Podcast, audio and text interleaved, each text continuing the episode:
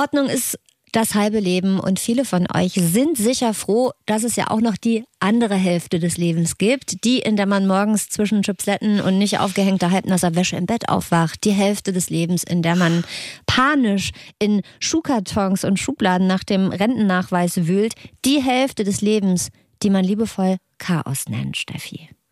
Ja, das machen wir alle intuitiv richtig, ein schönes Chaos hinterlassen. Aber wir haben jetzt Leute gefunden, die ihr Leben im Griff haben, die wissen, wo die Telefonrechnung von Oktober 2014 Das liegt. weiß niemand. Die wissen, bis wann der Reis noch haltbar ist, äh, der ganz hinten bei euch im Schrank liegt. Die die Hemden knitterfrei aufhängen und Jeans nach Saison sortieren können.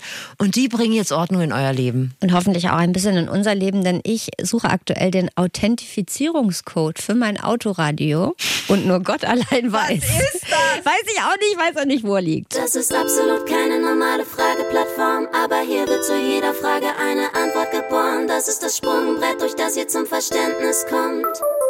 Guten Tag, das ist das Flexikon. Ein Podcast von Enjoy vom NDR mit Steffi Banowski und Anne Radatz. Das ist ein Laber-Podcast mit Bildungsauftrag für wichtige, unbequeme, viel zu selten gestellte und manchmal auch peinliche Fragen des Lebens. Die wollen wir beantworten mit Hilfe von Leuten, die es wissen müssen.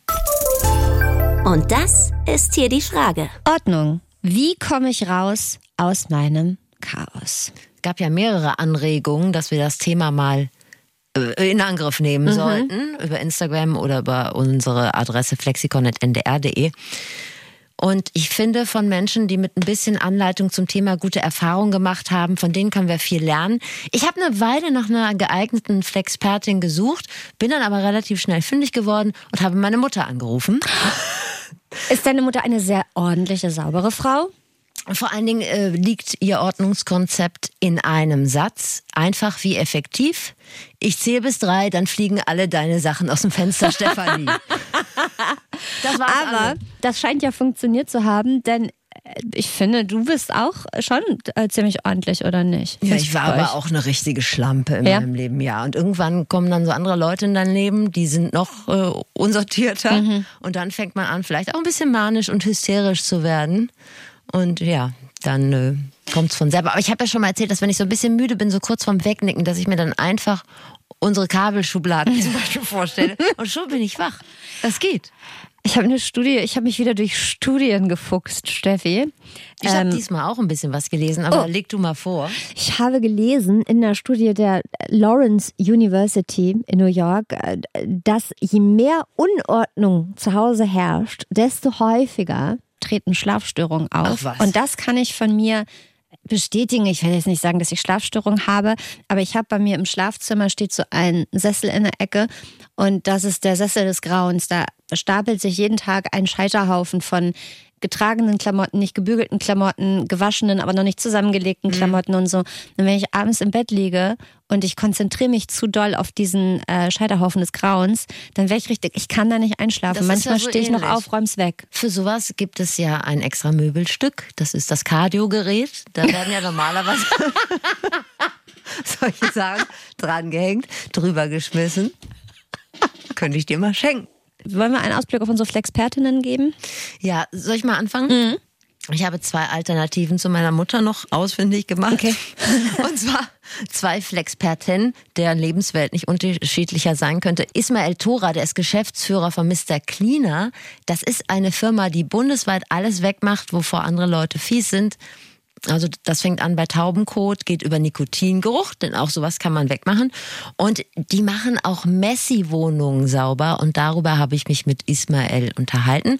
Und dann noch Leutnant Philipp Elit, im Moment Zugführer in der Grundausbildung im Bundeswehrstandort Munster. Das ist der größte. Du weißt das wahrscheinlich, du bist ja Soldatenkind, ne? Exakt, ich wollte gerade sagen, das ist ein bisschen, als hättest du mit meiner Mutter gesprochen. Weil mein Vater ja auch Soldat ist und äh, mit der Form von Ordnung bin ich aufgewachsen. Genau. Und Philipp ist beim Panzergrenadier Lehrbataillon, glaube ich. ich. Es gibt Dinge, die muss ich mir aufschreiben. Machst du aber super. Da gibt es dann auch eine Panzertruppenschule und so weiter. Und da wird ausgebildet. Und für die Ordentlichkeit, da ist Philipp aktuell zuständig. Ich habe mit dem Hamburger Äquivalent zu Aufräumguru Marie Kondo gesprochen, nämlich mit Nadine Meyer. Die ist Professional Organizer. Die sorgt bei ihren Kunden für mehr Ordnung und Struktur. Und die hat sich tatsächlich in New York bei Netflix-Star und äh, Bestseller-Autorin, glaube ich auch, Marie Kondo, zur Ordnungsberaterin ausbilden lassen. Äh, wir haben gevideochattet, ich saß in meiner Küche und ich will ehrlich sein, eventuell habe ich fünf Minuten vor Interviewbeginn noch ganz bisschen aufgeräumt, weil ich einen guten Eindruck hinterlassen wollte. Also Nadine Meyer und ihr Team die kommen dann zu einem nach Hause und die packen dann richtig mit an, bis alles aussortiert, organisiert und strukturiert ist. The Organized heißt ihr Unternehmen. Ähm, und ich habe sie gefragt, warum Ordnung eigentlich so gut für uns ist. Klarheit im Raum schafft einfach auch Klarheit im Kopf. Das ist, glaube ich, diese visuelle Unordnung, die einen dann auch irgendwie unruhig werden lässt, wenn man nicht weiß, wo die Sachen sind. Wir haben alle meistens doch zu viele Dinge. Dadurch sehen wir ständig irgendwie Optionen, die wir haben. Das erschlägt einen ja oft förmlich. Und wir sind den ganzen Tag irgendwie Entscheidungen dadurch ausgesetzt, was einen auch irgendwie im Kopf unordentlich werden lässt. Und ich glaube, das hilft einem sehr, wenn man Strukturen schafft, weiß man, wo die Dinge sind, wie die Abläufe sind. Und das macht einfach unseren ganzen Alltag leichter. Ich habe übrigens auch gelesen in meiner neuen Lieblingszeitschrift Spektrum der Wissenschaft, mhm. dass wenn man so wohnt, dass es ganz unordentlich ist, also wenn alles rumliegt, dass man dann auch eher zu Süßigkeiten greift. Ernsthaft? Mein erster Impuls war, ja, dann nehme ich ja nichts Frisches, dann nehme ich ja lieber was Eingepacktes, weil es ist sonst vielleicht eklig. Übrigens, um kurz nochmal in die Welt der Geschlechterstereotype abzutauchen, es gibt eine Studie vom, ich glaube, ich habe es mir hier aufgeschrieben, Center on Everyday Lives of Families, auf jeden Fall von der UCLA. Und die besagt, Steffi, dass vor allem wir Frauen in einem chaotischen Haushalt vermehrt das Stresshormon Cortisol ausschütten. Hab ich auch gelesen. Ja, weil wir mit Unordnung eine nicht intakte Familie assoziieren. Wir Frauen haben es einfach so gerne ordentlich. Gott, was lieben wir das? Ich hatte eher einen anderen Impuls. Ich dachte, Männer sind häufig in Beziehungen diejenigen, die dafür nicht verantwortlich sind. Das kennt man vielleicht auch noch selber aus der Pubertät, dass man denkt, wenn ich das liegen lasse, da kommt schon jemand und ja. räumt es auf. Ja. Und dass man dann auch viel entspannter mit der Lage umgeht. Und du hast das Wissenschaftsmagazin Spektrum, Spektrum der, der, Wissenschaft im studiert. Abo studiert. Also das Aufräumen und das Ordnen, das geht ja meist erstmal einher damit, alles aussortieren zu müssen. Und ich weiß nicht, ob ihr euch Marie Kondo damals angeguckt habt, aber es gibt da diese Hypothese, dass man Sachen nur behalten soll, wenn sie Joy sparken. Ich habe mich schon die ganze Zeit darauf gefreut, dass du sagst. Ja, wenn sie Joy sparken, also wenn ich eine Sache angucke und dann gute Feelings habe. Nun ist es ja so, mein Vater, mein besagter Soldatenvater zum Beispiel, ist 70 Jahre alt, ist ein sehr pragmatischer Mann. Und wenn ich dem alten Pulli hinhalte und ihn frage, ob der jetzt Joy für ihn sparkt, dann fragt er sich auch zurecht, ob es bei mir eigentlich noch geht. Also nicht jeder hat da so eine spirituelle Verbindung zu Klamotten und Küchengeräten. Und deshalb habe ich Nadine gebeten, diesem Aussortierprozess vielleicht noch mal einen etwas pragmatischeren Hauch zu geben und uns da noch mal einen Tipp zu geben. Ich würde, glaube ich, generell immer fragen, wenn es viele Leute dieses Jahr, was soll denn das heißen? Das macht mir Freude. Da sage ich immer, nimm als Referenzprodukt das Kleidungsstück, wenn wir jetzt bei Kleidung sind, wo du sagst, 100 Prozent, wenn das wegkommt, dann bin ich traurig. Wenn das wegkommt, würde ich es vermissen. Der zweite Tipp ist aber auch ganz klar bei Leuten, die sagen, naja, mir ist es jetzt ziemlich wurscht, ob also ein Flaschenöffner macht bei mir keine große Freude aus. Ähm, einfach nochmal die anderen fragen, wann habe ich es zuletzt benutzt und brauche ich es wirklich? Behalte ich das irgendwie aus nostalgischen Gründen oder aus einem schlechten Gewissen irgendwie von Freunden gegenüber, weil sie es mir geschenkt haben? Oder benutze ich es wirklich regelmäßig? Möchte ich dir an dieser Stelle den Freifahrtschein geben, Steffi, alles zu entsorgen und zu entrümpeln, was ich dir jemals geschenkt habe. Du musst es nicht meinetwegen behalten, außer diese Feminismusvase, die ich dir mal geschenkt ja. habe, bevor du die ausrümpelst, die würde ich nehmen. Sonst schmeiß ganzen Scheiß das weg. Das ist ja so eine Faust und wenn man da keine Blumen drin hat, dann, dann sieht es aus wie ein Sextoy. Ja. gekauft habe, habe ich auch gedacht, hoffentlich versteht sie es nicht falsch. Ich habe immer Angst, dass jemand vorbeikommt an dieser Vase und was reinhält. Ich liebe diese Vase, ganz ehrlich. Ich weiß nur nicht, ob jetzt zum Beispiel, wenn ich so ein Loch habe, ne? Ob ja. ich dann denke, Mensch, wann habe ich den eigentlich das, wann ich das mal angehabt? Aber ich weiß ja, was Sie meinen. Ja, also wir arbeiten uns jetzt mal durch so eine typische Durchschnittswohnung, Bad, Küche, Schlafzimmer, Kinderzimmer. Wohnzimmer habe ich weggelassen, weil ich irgendwie finde, das geht irgendwie immer. Da verstaut man, finde ich, nicht so unfassbar viel. Da steht Fernseher und eine Couch, irgendwie ein Couchtisch und so. Aber fangen wir mal an mit dem Bad.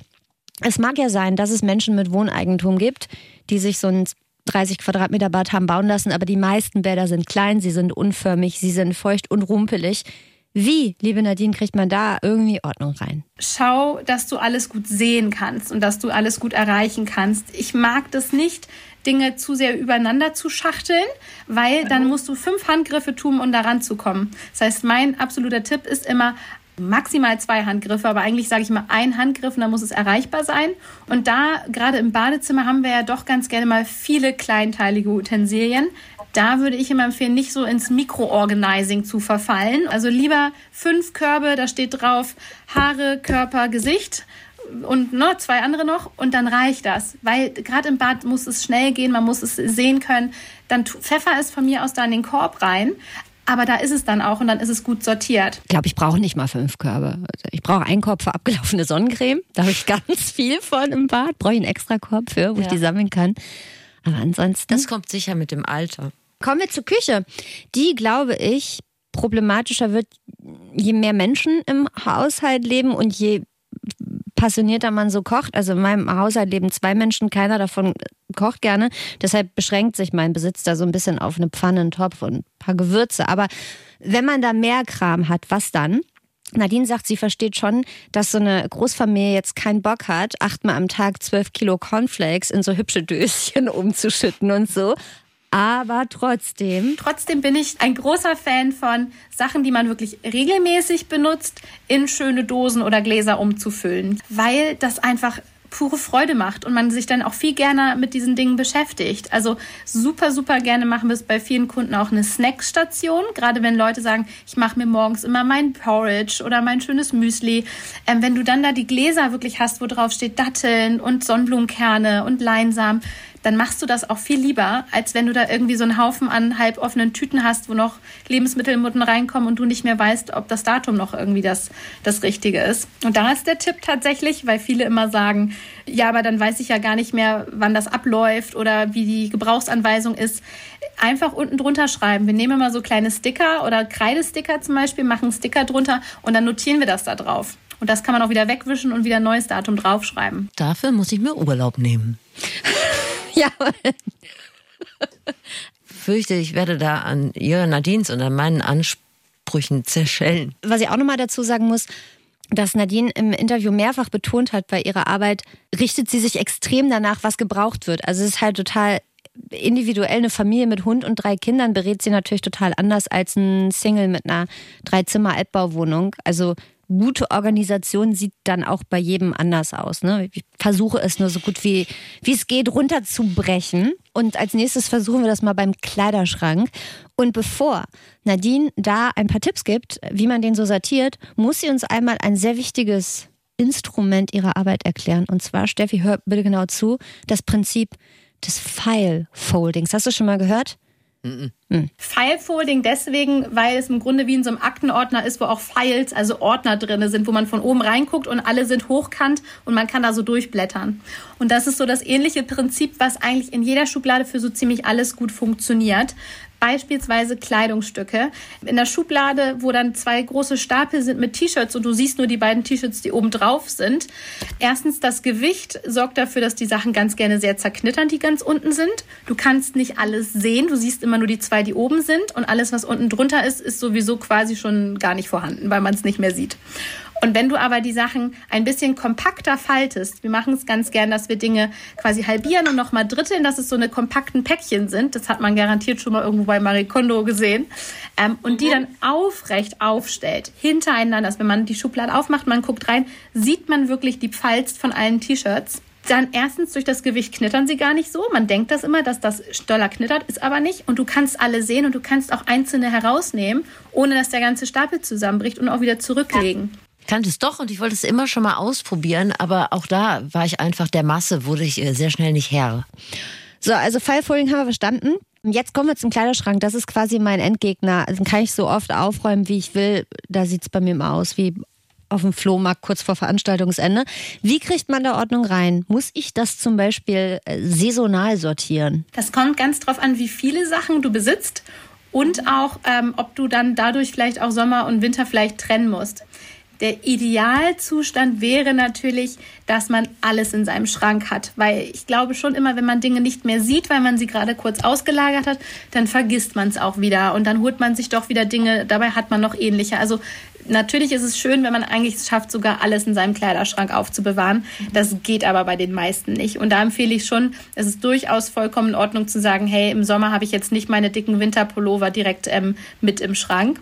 Also wenn man da so ein bisschen davon ausgeht, dass man das ein wenig trennt, würde ich empfehlen, ein wenig sich vielleicht auch an, an Boutiquen und, und ähm, Geschäften zu orientieren, wie es da ein bisschen sortiert ist. Ist aber die Frage, da würde ich eigentlich dich zuerst fragen, was brauchst du, wie arbeitest du? Trennst du zum Beispiel Freizeit und, und, und Beruf? Hast du viele Basic-Shirts zum Beispiel, dass du sagst, ich habe hier einen Haufen von schwarzen T-Shirts und schwarzen Longsleeves und so weiter, dann würde ich dich auch fragen, wann, zu welcher Gelegenheit benutzt du die? Ne? Also du merkst schon, es kommt total darauf an, wie deine Gewohnheiten und deine Abläufe sind der Stauraum, der direkt erreichbar ist, ist der kostbarste Stauraum. Da sollten Sachen drin sein, die du jeden Tag benutzt. Boah, das war jetzt ganz viel, was sie mir gerade erklärt hat. Ähm, ich muss gerade mal drüber nachdenken. Also das heißt, wenn Wintersachen, die müsste ich ja dann woanders hinräumen. Wohin sollte ich sie denn dann räumen? Im Keller? Na, ich glaube, so richtig krass, also so stelle ich es mir vor, so richtig krass organisierte Leute, weißt du, was die, glaube ich, machen? Die vakuumisieren den ah. ganzen Shit und packen den in so große Kisten und dann in den Keller, damit's, oder aufs, auf den Dachboden, damit es nicht stinkt. Ich habe aber nur einen Keller, der stinkt und feucht ist. Ich habe auch kein Vakuumiergerät und ich habe auch die Geduld einfach nicht. Kommen wir zu einem Zimmer, das in meiner Wohnung für den Wäscheständer und Kartons genutzt wird, und zwar das Kinderzimmer. Keine Ahnung, wie das so du läuft. Hast du ein Kinderzimmer? Naja, also viele würden es wahrscheinlich das Kinderzimmer nennen, denn es ist so groß, dass locker ein Kind reinpassen würde. inklusive Bett und ja, kleinem Schrank. Aber also. ich habe ähm, derzeit kein Kind verfügbar, deshalb habe ich da anderen mhm. Kram drin.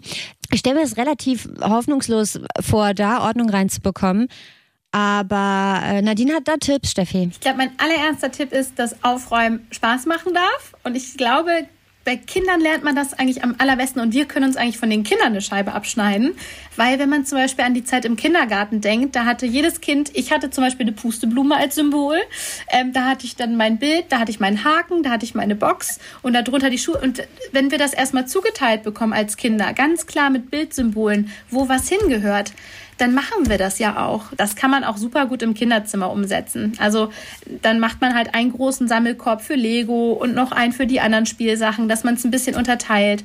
Fragt die Kinder selber, was für ein Symbol soll da drauf, was ihr vielleicht mit dem Drucker ausdruckt und daran klimmt oder so. Also je mehr man die Kinder damit reintegriert, fühlt es sich noch mehr an, als wäre es ihr eigenes System. Und dann halt sind die natürlich unfassbar stolz, wenn sie zeigen, wie toll das funktioniert. Kompletter Bastelnachmittag drauf. In der Kita eines mir bekannten Kindes wurde das immer so gehandhabt. Alle, die fertig waren mit Aufräumen, durften sich auf den Tisch stellen und dann wurde Deichkind Krawall und Remi Demi angemacht und dann durften die darauf tanzen. Das stelle ich mir für meinen Haushalt auch sehr schön vor. So, jetzt ist es in meiner Welt unvorstellbar, also wir haben ja jetzt alle Zimmer abgekaspert. Es ist in meiner Welt aber unvorstellbar, dass wirklich überall Ordnung herrscht. Ich bin der Meinung, jeder darf und soll eine böse Schublade haben oder einen ramschigen Wandschrank oder sowas. Und zum Glück ist auch Nadine da nicht so streng, die sagt, schlimme Schublade ist okay. Ja, auf jeden Fall. Also ich, niemand ist perfekt, aber wichtig ist, ähm, wir sollten uns alle in unserem Zuhause wohlfühlen, weil das ist, glaube ich, ein Ort, der gibt uns Sicherheit und der sollte uns auch Ruhe verschaffen. Aber ich bin auch ein großer Fan davon, äh, lasst uns bitte alle fünf gerade sein lassen. Wir sind alles nur Menschen. Ähm, unser Alltag ist sowas von nicht berechenbar. Da passiert ständig mal irgendwas, was man nicht plant.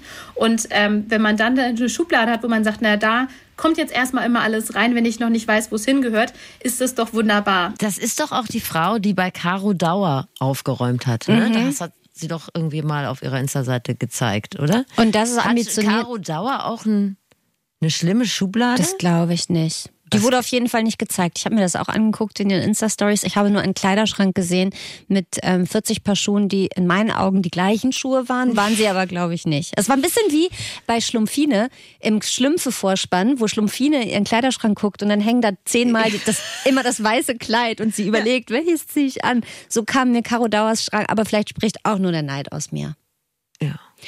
Also die Tipps könnt ihr euch alle mal zu Herzen nehmen, selbst mal versuchen, ob man damit schon so ein bisschen Ordnung ins Chaos kriegt. Und falls aber nicht, dann kann man zum Beispiel Leute wie Nadine beauftragen, das für einen zu machen. Und vielleicht, wenn man Geld ausgegeben hat, um das Problem zu lösen, bemüht man sich danach auch ein bisschen mehr die Ordnung auch zu behalten, weil sonst hätte man das Geld ja auch zum Fenster rauswerfen können. Also ich hatte auf jeden Fall nach dem Gespräch äh, total Bock, Ordnung zu machen. Ich habe es nicht gemacht, aber ich, ich hatte Bock erstmal. Ich steuere jetzt noch mal so ein paar Basics aus der Praxis bei. Kommen wir jetzt auf Stube? Jetzt kommen, ja, wir fangen damit an mit Auf Stube. Stube? Ne? Ja. Ich habe, wie gesagt, mit einem Bundeswehrsoldaten gesprochen, Leutnant Philipp Elit. Habe ich ihn gefragt, wie darf ich Sie denn ansprechen? Weil Ja. ich mich ja in der Bundeswehrsprache nicht so auskenne. Ja. Das ist eine eigene Welt. Du wirst es ja wissen als äh, Soldatenkind. Ja. Hat er gesagt, Philipp. Und hast du es hingekriegt? Ich habe es immer wieder vergessen.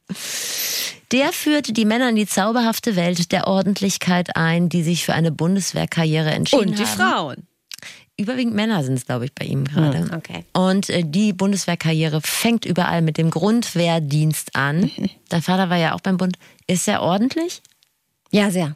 Du bist ja auch ordentlich. Das wollte ich jetzt mal kurz sagen, weil Ja. du, du hast dich jetzt gerade so ein bisschen dargestellt, als wirst du ein Nee, weißt du, Fall. was ich bin? Ich bin ordentlich, aber ich bin so dieses, ich, ich hasse diesen Satz, aber dieses Außenhui, Innenpfui. Also auf den ersten Blick kommst du in meine Wohnung rein und denkst, Mensch, hier ist es, aber kannst Ja. du vom Boden essen.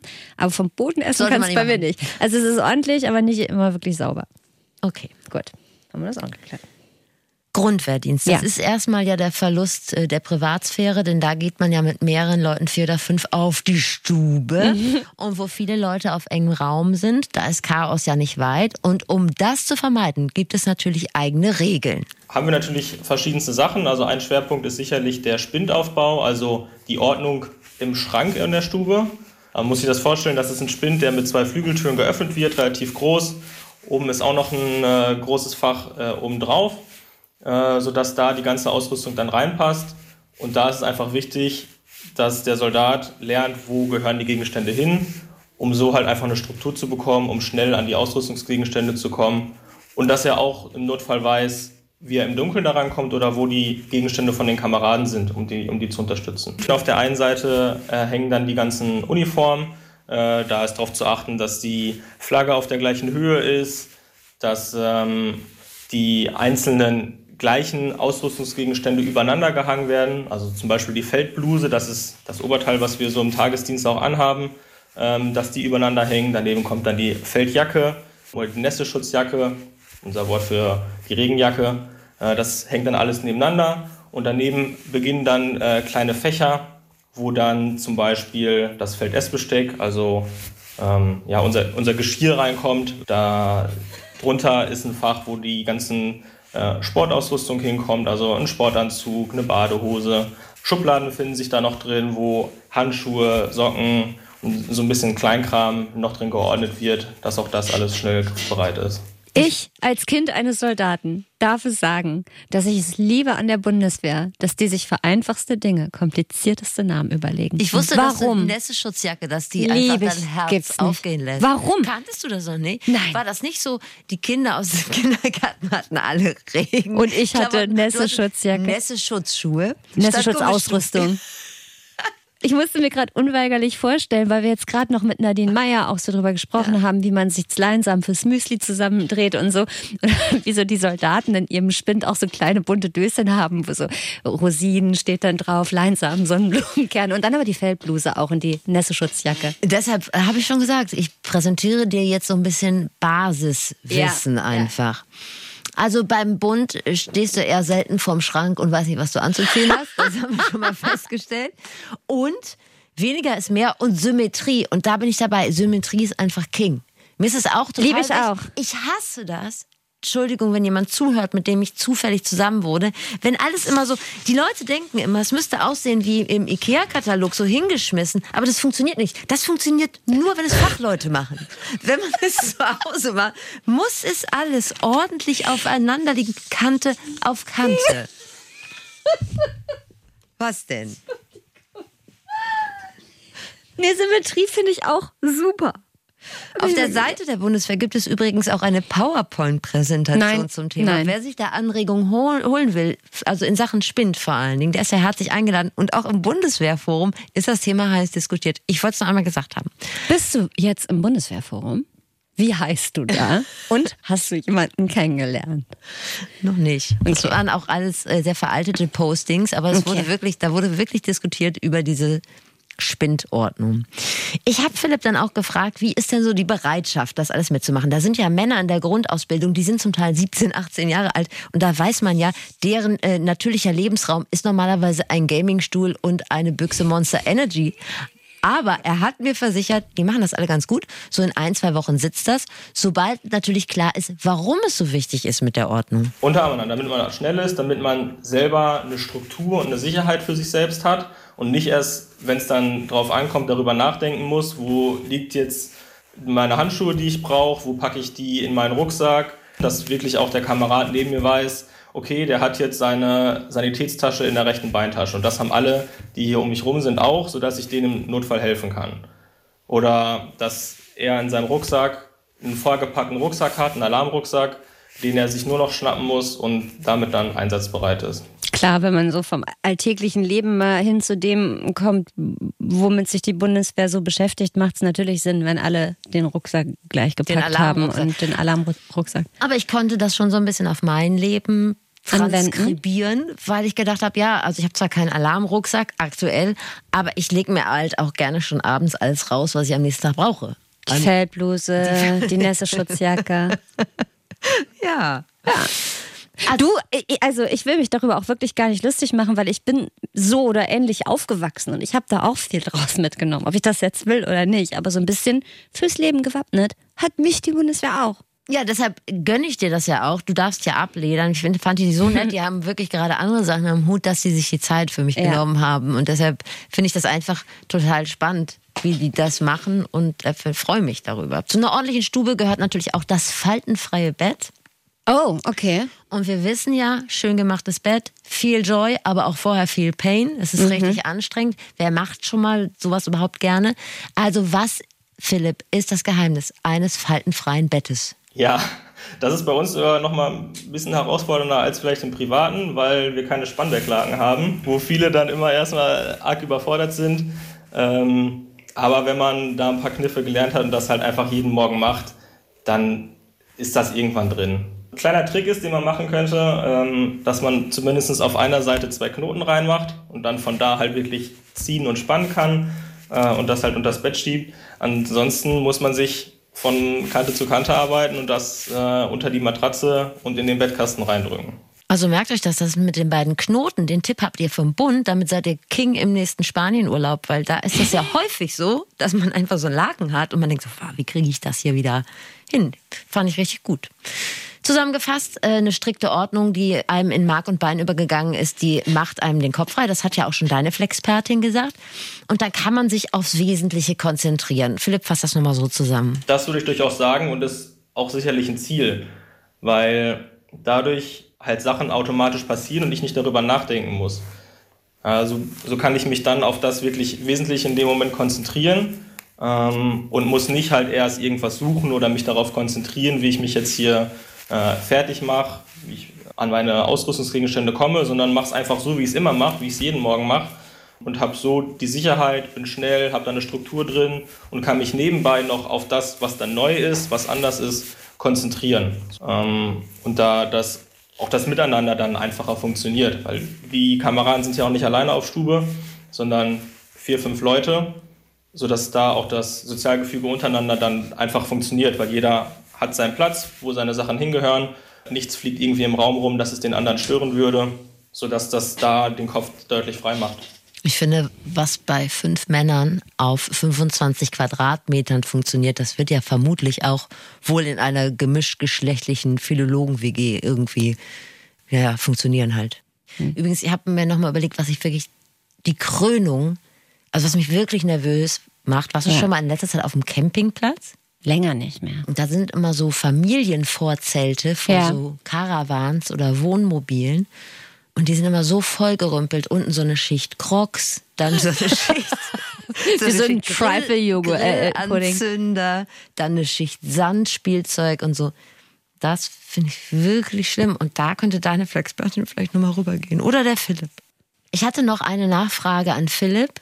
Wenn er sich da Woche für Woche bemüht und macht und tut ne, und die Soldaten da auch richtig mitmachen und da Ordnung reinbringen in ihre Stube, wie ist das dann so emotional für ihn, wenn er dann am Wochenende mal einen Blick in die Autos der Soldaten wirft? Ja, den Blick versuche ich zu vermeiden. Ich glaube, das eine oder andere Zimmer von denen zu Hause äh, möchte ich mir dann doch nicht angucken. Aber solange das hier funktioniert, bin ich ja damit zufrieden. Die Autos der Soldaten sind die böse Schublade, die man selber zu Hause in der Wohnung hat. Das stimmt. Danke an Philipp und an die anderen lieben Kollegen bei der Bundeswehr, dass sie uns ein bisschen Zeit geschenkt haben, weil vermutlich haben sie gerade andere Sachen im Kopf. Und von sehr ordentlichen Wehrpflichtigen jetzt zu sehr unordentlichen Messis. Erstmal kommen wir zum sehr empathischen Ismail. Ismail Tora, Geschäftsführer von Mr. Cleaner. Der koordiniert Reinigungsteams in ganz Deutschland. Und mit ihm habe ich über Messis gesprochen. Und mal kurz zu Messis. Also er hatte so eine Zahl von sechs Millionen Messis in Deutschland. Das konnte ist relativ viel. Ich hatte andere Quellen, da sprach man von dreieinhalb Millionen. Der Spiegel hat es geschrieben die also irgendwie mit dem Chaos in ihrer Wohnung nicht mehr klarkommen. Wahrscheinlich kann man es auch gar nicht so genau sagen, weil wer schreibt schon in, seiner, in seinem Insta-Profil irgendwie so, hallo, irgendwie, bei mir geht gar nichts mehr. Single Vermutlich, 36 Messi. Ich finde, man hat ja gepflegte Vorurteile gegenüber Messis, so prekäre Lebensumstände und dann heißen die irgendwie Norbert und Heike und tragen so einen Fließpulli mit Applikation. Aber das ist natürlich Quatsch, sagt Ismail. Wir haben von, ähm, sage ich mal, Professor Doktor bis, äh, dass es nicht irgendwie abwertend klingt oder so, äh, hat Vierler. Wir haben in allen, sage ich mal, Bereichen der Gesellschaft diesen Messi-Syndrom. Ah, aber da fragt man sich natürlich, was ist das? Wo hört die Maschinenbau-WG auf und fängt das Messitum an? Messi-Syndrom im Endeffekt äh, heißt nicht irgendwie, dass der nur irgendwelche guten Sachen sammelt. Es gibt auch viele Menschen einfach, die, in der, die nicht in der Lage sind, einfach normalen Hausmüll wegzuschmeißen. Das fängt halt meistens mit, mit einem Mülltüte an in der Küche und dann sagt, sagen die so, ja, das ist die zweite, dann ist die dritte und so sammelt sich das und kaum haben die sich irgendwie selber äh, überrissen, da haben die schon 20 oder 30 solche Tüten da stehen, wo die sich aus Schamgefühl dann auch nicht mehr trauen, das Ding irgendwie rauszutragen. Dann ist es von, von, von normalen Küchenmüll, äh, geht das Ganze in die, ins Wohnzimmer und so verbreitet sich das Ganze im gesamten Wohnung irgendwann mal komplett aus. Ich glaube, Scham ist ein total wichtiges, großes Thema. Ne? Wenn du irgendwann an so eine Grenze kommst, wo du sagst, jetzt mag ich auch irgendwie keinen Freund oder meine Mutter oder irgendjemand mehr bitten, kannst du einmal helfen, ein bisschen in Ordnung in mein Chaos zu bringen. Oder mit zwölf Tüten Müll rauszugeben, weil du denkst, nee, ist ja eklig. Und dann Ja. lässt es alles drin. Man So hört ja schon ein bisschen raus, dass man das nicht aus Funniness macht. Äh, Da steckt einiges dahinter. Hat mit Depressionen zu tun, was die vielen Menschen im Endeffekt haben oder verlassen werden oder äh, besonders bei älteren Menschen, wenn sie ihren Partner verlieren, äh, dann äh, verfallen die halt in so eine Situation, wo immer ein Partner im Endeffekt diesen Part von der Reinigung übernommen hat und auf einmal ist er nicht mehr da. Ja, dann kommt es halt irgendwann mal in zwei, drei Jahren raus durch den Gestank, durch den ganzen Verwandtschaft oder wie auch immer. Irgendwie kommt es ans Tageslicht und dann rufen die uns zu Hilfe. Also so Firmen wie die von Ismail Tora, ne? Aber am besten kein Fernsehteam rufen. Ismail, ja, ohne Witz. Ismail hat mir mal erzählt, dass äh, so ein Fernsehteam eines Privatsenders schon mal mit denen zusammenarbeiten wollten. Die wollten halt so ein, eine Messi-Reinigung begleiten und dann äh, hat das Fernsehteam erstmal Sachen in die Messi-Wohnung reingeschleppt. Das habe ich auch schon mal gehört. Das, damit die Bilder besser werden. Und äh, Ismail hat gesagt, nee, das machen wir nicht. Äh, Nochmal auf- so ein Sixer, äh, leere Red Bull-Dosen nochmal oben drauf geschmissen. Genau, das einfach nur mal, um den kritischen Blick zu schärfen, wenn ihr das nächste Mal auf der Fernbedienung einschlaft und irgendwo dra in irgendeinem Programm aufwacht, das ihr Aufwacht sonst nicht ja. einschalten würdet. Also wenn ihr jetzt in dieser Messi-Falle drin steckt oder ihr kennt jemanden, dann gerne so eine professionelle Firma rufen. Die wissen ja auch, das ist ein psychisches Problem und ihr seid nicht irgendwelche Schmutzbacken. Ähm, und die nehmen euch viele Entscheidungen halt auch einfach ab. Mit der Zeit haben wir so viel Erfahrung im Endeffekt gesammelt, dass wir in so einer Wohnung genau sagen können, was es bringt, was zu behalten oder einfach zu entsorgen. Aufräumen fängt halt bei uns äh, erstmals alles, was lose ist, einpacken, eintüten. Und zwar reißfeste Tüten im Endeffekt hernehmen, alles einpacken. Alle Möbel, die weg sollen, werden vorher in der Wohnung schon ähm, so weit klein gemacht, dass man das abtransportieren kann. Alles, was vorher eingepackt ist, dann bestellen wir halt zu einer gewissen Uhrzeit diesen Container. Der kommt innerhalb von 20 Minuten, können wir ungefähr in 100 Quadratmeter Wohnung aufladen. Ja, und danach geht es ans, ans Eingemachte, ans Reinigen. Bei Reinigen bin ich raus, aber in meinen kühnsten Fantasien würde ich jemandem gern mal was wegsortieren und zusammenlegen. Nach Farbe oder so. Ja. Ich finde das befriedigend. Ich krieg's bei mir selber zu Hause nicht geschissen. Und ich, ein richtiger Messi-Haushalt, wo ja, wo es dann auch suppt und riecht und so, da würde ich auch nicht rein wollen.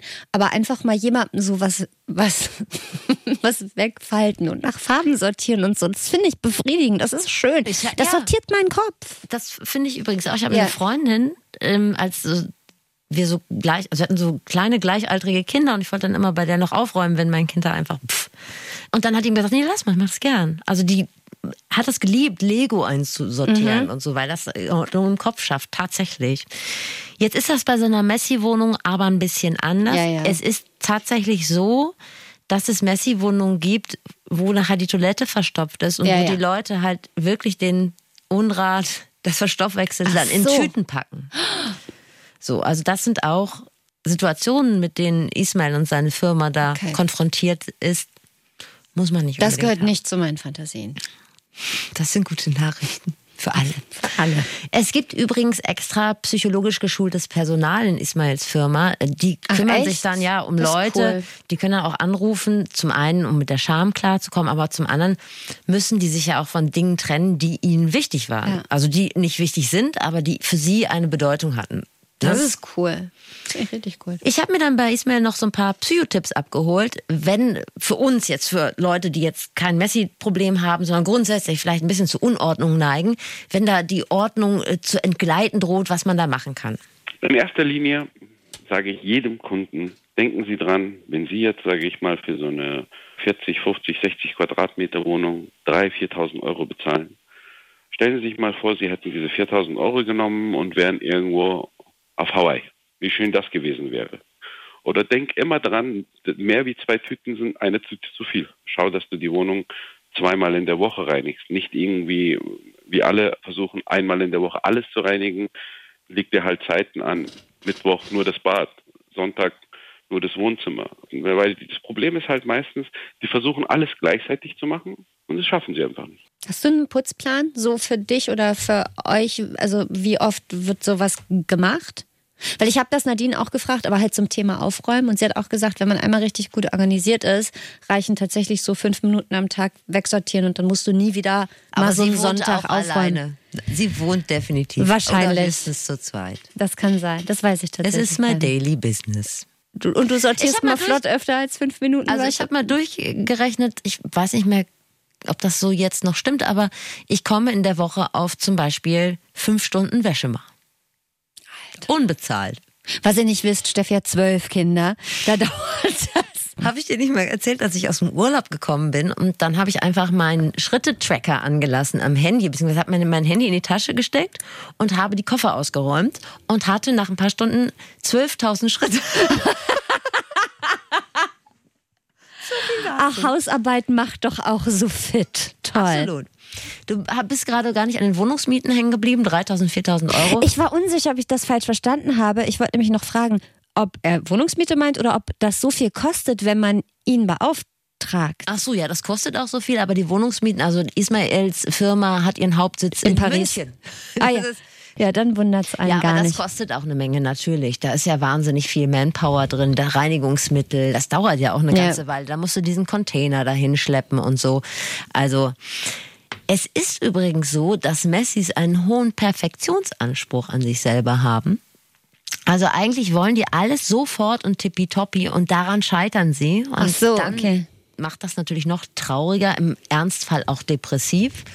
Und so beißt sich dann die Katze in den Schwanz. Zum Schluss noch die goldene Messi-Regel. Alles, was du nicht kannst, zähl von drei nach rückwärts und fang einfach an, dann schaffst du es auch. Finde ich, kann man machen. psychologisch belegt. Egal, wo du, de- bei was du denkst, ähm, ah, habe ich jetzt Bock da drauf, mache ich das, mache ich das später, einfach dir laut vorzählen. Drei, zwei, eins und los. Okay, also ich habe gerade, ich glaube, wir schaffen das Fazit nicht, ich habe da keinen Bock drauf, es steht mir zu doll bevor. Warum? Du solltest jetzt sagen. Ach so, Okay, 13. Entschuldigung. Jetzt hast du einen Gag kaputt gemacht. Lass uns die Folge nochmal ganz von vorne aufnehmen, Ich Steffi. So macht's keinen Sinn. Und das ist das Fazit. Ordnung im Raum schafft Ordnung im Kopf. Ihr tut also auch eurer Psyche einen Gefallen, wenn ihr die Bude mal sorgfältig entrümpelt.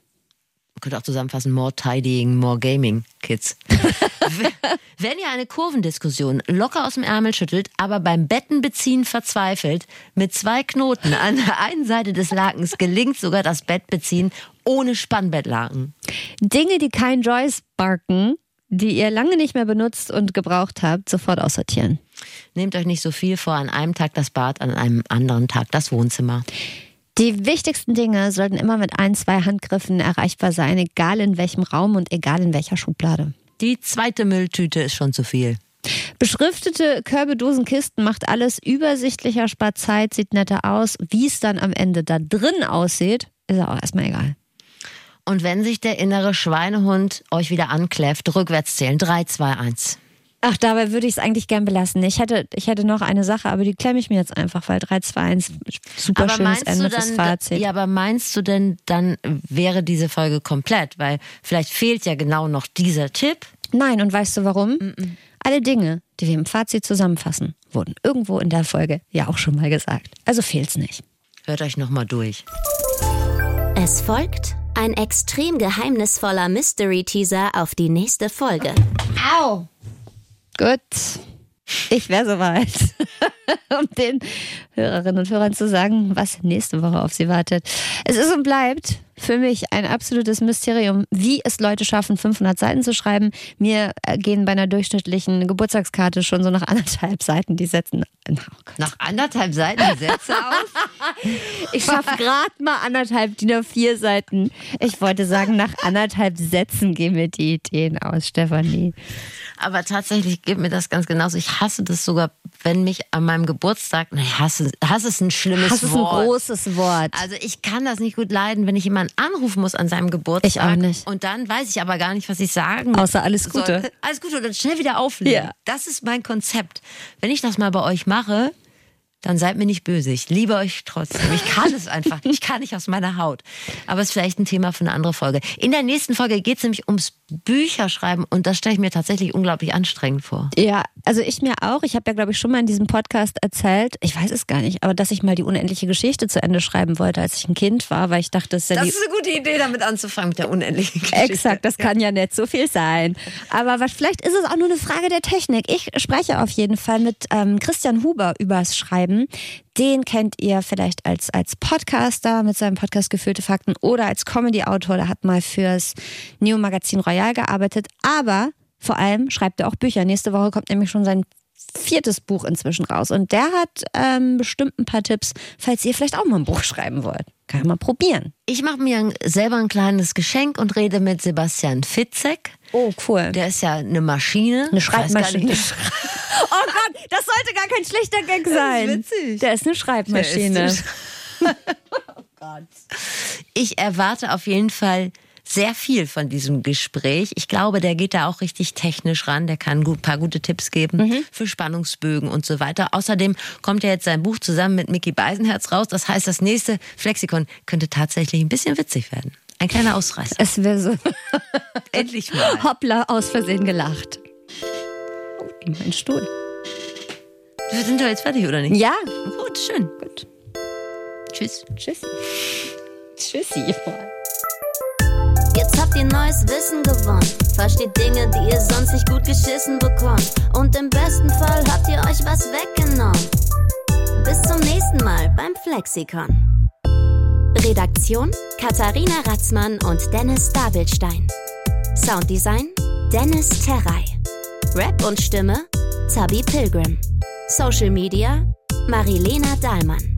Moderation Steffi Banowski und Anne Radatz. Der Weg zurück in ihr Heimatdorf neulich wird für eine fünfköpfige Großstadtfamilie zu einer neuen Herausforderung. Manches geht gut. Hä, was soll denn schiefgehen? Alles. Zwischen normalem Familienwahnsinn, Vielleicht sollten die ersten Brüste, die Justin sieht, nicht unbedingt die seiner Oma sein. Liebeskummer und Identitätsfindungen Ab heute bin ich nicht mehr Jana, ich bin Jan. gerät Familie Lüders in ein ungewolltes Abenteuer. Lost in Neulich. Kein Dorf für Anfänger. Ein ARD Audiothek Original. Jede Woche eine neue Podcast-Folge in der ARD Audiothek.